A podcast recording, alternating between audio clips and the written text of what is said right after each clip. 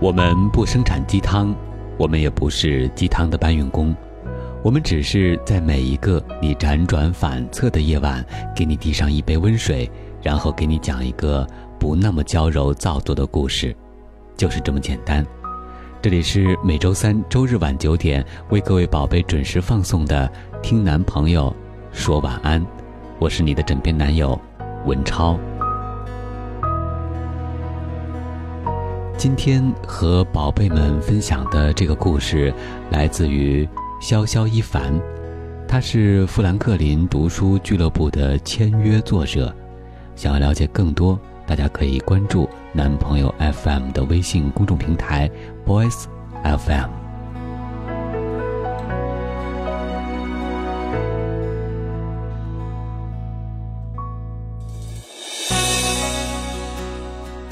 强哥。是我的初中同学。高中时，我们去了不同的学校，繁重的学业使我们渐渐失去了联系。前几年，听说强哥在南方万市打拼，离我定居的城市不远，我辗转得到了他的联系方式。十几年未见了，却不曾想我们在异地他乡，离得这么近。于是，我组织了个聚会，把周边城市的老同学都搜罗到了一起。强哥还是和从前一样义气，举家来赴会。他和爱人的脸上有着内敛而富足的笑容。他的儿子六岁了，像每个家境优越的孩子那样，举止大方、彬彬有礼地跟我们问好。十几年之后的第一次见面，迅速的让我们做出了判断：强哥这些年混得不错。落座不久，大家对彼此的情况有了大概的了解。强哥高中毕业之后没继续读大学，这几年他在万市办了个广告公司，有自己的加工厂，做起了广告发光字等生意。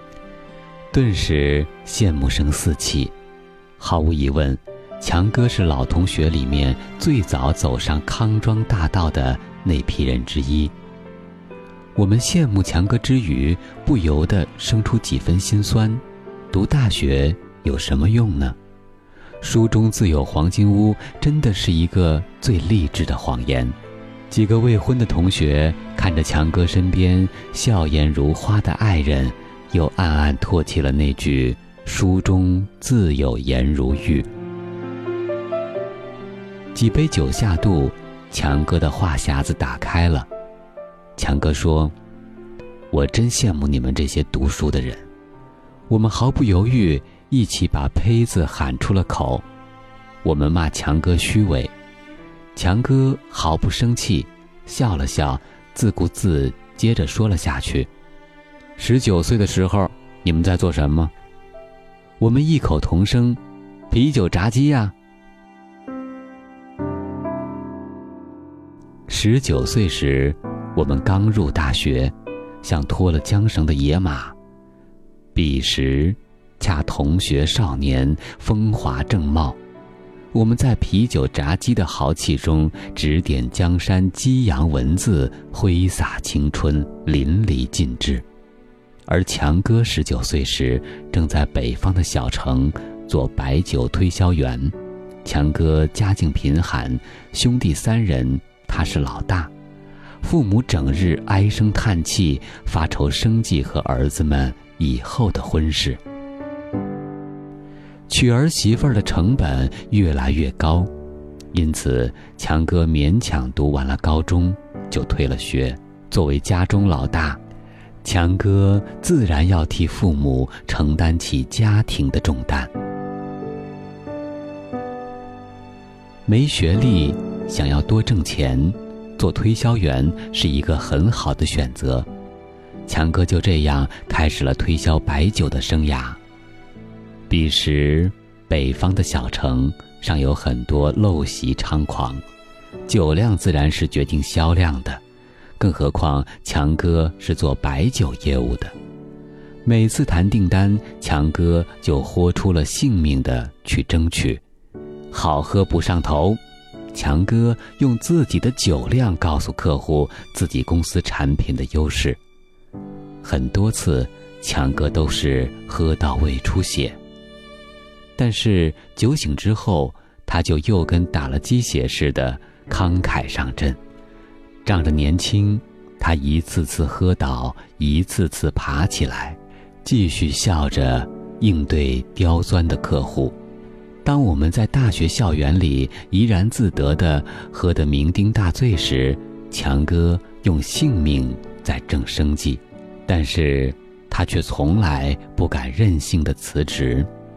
世界那么大，跟当时的强哥终究是没多少关系的。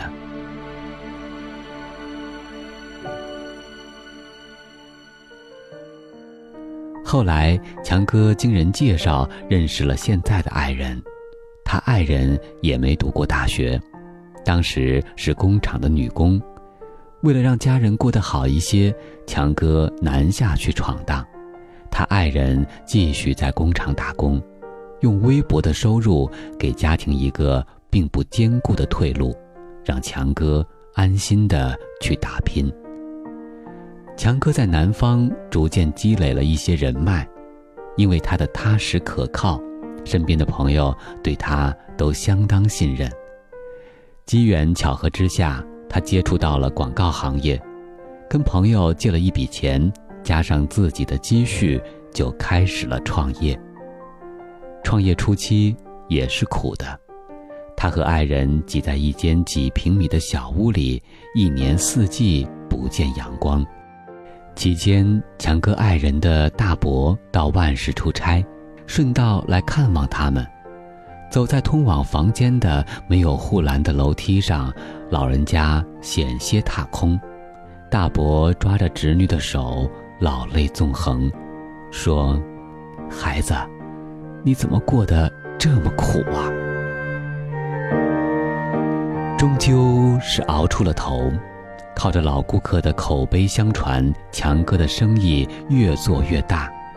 现在万事很多耳熟能详的品牌和公司都是他的客户。他把父母和弟弟们一起接到了他所在的城市，一大家人他安排的十分妥帖。弟弟们在他的帮助下都已成家立业。我们听了强哥的故事，在座的人少了几分最初的嫉妒，多了几分感慨。我们这一代人中，没读过大学的人已经越来越少了。身边的人大多都有着相似的抱怨，就是读书无用。即使读了大学，很多人不是照样在底层挣扎吗？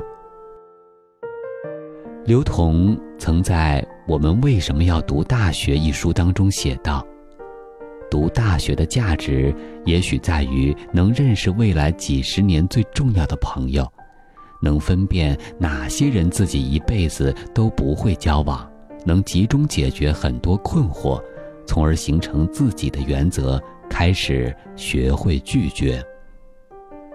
读大学。”无论在何时，都不失为一个集中解决困惑的捷径。然而，对于和强哥一样没机会读大学的人而言，人生最初的开始，他们失去了这个捷径，靠着自己单打独斗，很多时候无力拒绝，在黑暗中独自摸索，这本身就需要付出更多的努力。他们要绕那么大一个弯，才能接触到别人的起点。与强哥相比，我们的成熟来得太晚，我们的安逸来得太早了。这样的历程注定了强哥的人生不会黯淡。那次聚会之后，我们建了个微信群，闲暇之际，我们经常会跟强哥取经。他的生意经和管理理念，都让我们耳目一新，有时甚至感到震惊。他的观念和很多管理营销大师不谋而合。我们问他是不是专门学习过相关知识，他说：“都是这些年自己在创业中瞎琢磨出来的。在我们的赞叹声中，强哥晒出了一组手机翻拍的老照片。照片中，强哥在一辆破旧的电动车上坐着，笑得无比灿烂。那辆电动车是强哥创业初期的老伙计，当初强哥就是骑着它走街串巷去开发第一批客户。那辆电动车见证了他创业途中的喜怒哀乐，和形形色色的冷面孔。生活。最终没有辜负他。现如今，强哥终于成了坐在宝马里笑的人。